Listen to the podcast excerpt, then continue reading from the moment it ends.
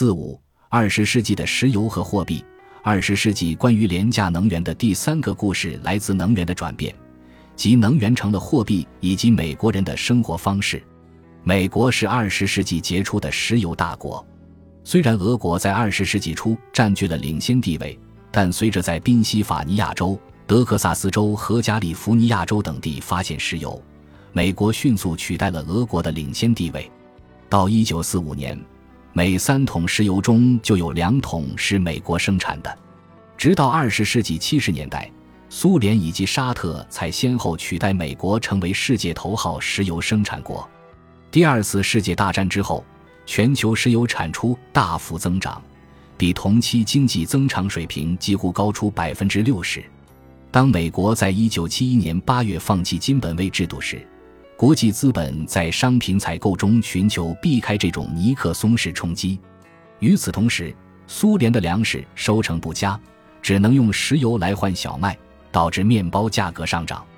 十四个月后，石油输出国组织名义上对以色列和埃及之间的赎罪日战争做出了回应，宣布石油生产税增加百分之七十，世界油价从每桶三美元跳涨到十二美元。石油输出国组织国家正在应对美国以美元计价出口所导致的通货膨胀。正如伊朗国王所说的那样，美国把卖给我们的小麦价格提高了百分之三百，对于糖和水泥来说也是如此。全世界为石油价格上涨买单，石油输出国组织国家坐拥大量收入，储备了大量所谓的石油美元。这些储备的石油美元需要继续产生利润回报，因此又被低息借给石油进口国。人们认为该货币是由石油而非白银支持的，即事实上的石油本位。一九七九年所谓的沃尔克休克疗法使接下来两年的所有贷款利率增加了三倍。为了避免拖欠债务，发展中国家中的负债国家开始转向国际货币基金组织和世界银行寻求帮助。只有这两个组织能够考虑借钱给他们，并且能够通过自己的休克主义来管理紧缩计划、小型政府和自由市场。因此，石油美元使新自由主义治理以失败而告终。然而，能源政治在过去的二十年中已经发生了变化。在二十世纪八十至九十年代，将一桶新产的石油投入市场的成本每年增长不到百分之一，而二十世纪末。这种情况急剧转变。一九九九至二零一三年，该成本每年上涨近百分之十一。在最昂贵的油田，生产成本在一九九一至二零零七年增加了十倍，自那以后又增加了二十三。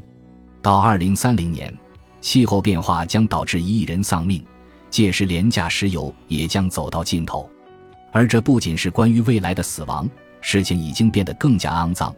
比以往任何时候都更加暴力，因为从艾伯塔到厄瓜多尔的冲突重演了16世纪原住民和掠夺者之间的战争，再一次给地球造成严重的影响。为什么廉价石油如此重要？这并不是说资本主义离不开矿物燃料，毕竟零售商和制造商都不在乎他们使用的电是来自化石、风车还是太阳能板。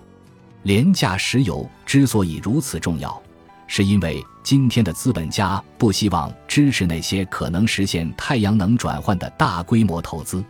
虽然一些企业将积极利用各种可再生能源，然而很难相信到2050年全球的企业会投入45万亿美元来实现可再生资源的大规模转换。如果想在资本主义制度下实现太阳能转换，只能由政府买单。实施新自由主义政策，使得政府除了减税之外，几乎无法提出其他政策建议。在美国这样的国家，公司税已处于历史低点，自封为绿色环保的科技公司是最大受益者，他们保持其股价处于高位，最终将由我们买单。我们在结束本章时，来讨论一下廉价燃料的廉价问题。燃料危机不一定是燃料稀缺或生产过剩的危机。远离矿物燃料并不代表廉价能源制度的终结。事实上，气候危机为金融提供了一个拯救全球的机会。通过碳信用，污染补偿及大气污染许可证来拯救大气层。正如我们被告知的那样，在这种情况下，可以最终结束集体行动，通过设计环境金融产品，使得集体责任金融化，最终解决工地悲剧问题。然而，二零一六年，国际能源署宣称，可再生能源产能超过了煤炭产能。在没有对此认真研究的情况下，我们还不能结束对能源的讨论。这是否引起了对廉价能源的大讨论？并不尽然。看看太阳能革命中的电池，你会发现里面有来自刚果民主共和国和玻利维亚的带血的矿物质。玻利维亚开采里的情景简直如波托西矿山的再现。用河流筑坝用来应对气候变化，其后果是灾难性的，也是剥夺原住民战略的一部分。用筑坝来取代矿物燃料会导致可预见的物种灭绝，并且随着人造水库对生态的分解影响，最终增加温室气体排放。最重要的是，廉价燃料战略是否依赖于煤炭？过去是这样，但将来不必然。例如，水电大坝揭示了廉价能源战略总是依赖国家力量。这种战略的实施，不仅需要公共和私营部门的暴力行为。也需要回溯到廉价自然的世界生态观，更需要这样一种集体的理解，即廉价能源是国家给予的一部分福利。在公民国家集体思想作用下，能源在资本主义生态中得到了保障。